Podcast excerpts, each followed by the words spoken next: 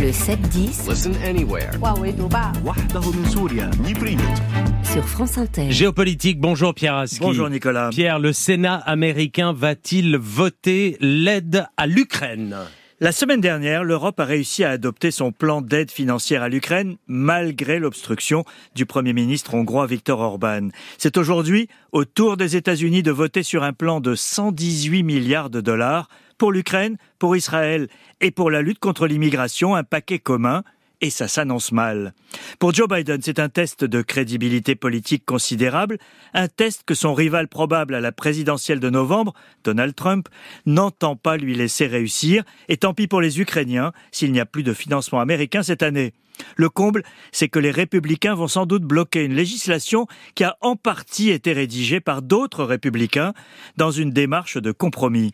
Mais Donald Trump est personnellement intervenu pour mobiliser les sénateurs qui lui sont acquis contre le financement de l'Ukraine, même s'il tue au passage le financement de la lutte contre l'immigration à laquelle il tient.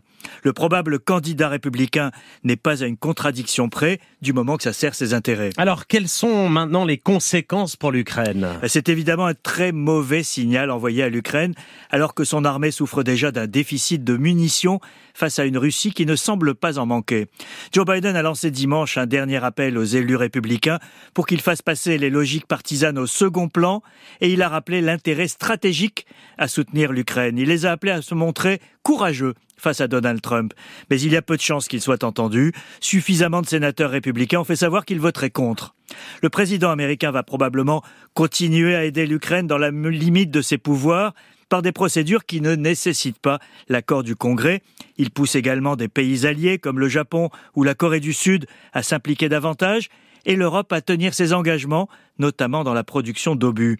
Il fera tout pour que l'Ukraine passe cette année difficile en attendant l'élection du 5 novembre qui se présente comme absolument décisive. L'Ukraine sera donc, Pierre, un enjeu électoral fort. Euh, Sans nul doute, Nicolas, dès hier, le blame game, le jeu d'attribution de la responsabilité de l'échec, a commencé et Donald Trump est suffisamment sûr de lui pour dire qu'il veut bien assumer cet échec législatif. Comme le souligne sur Mediapart la spécialiste des États-Unis, Maya Candel, le sentiment isolationniste porté par Trump est majoritaire à droite et progresse aujourd'hui dans tous les secteurs de l'opinion américaine.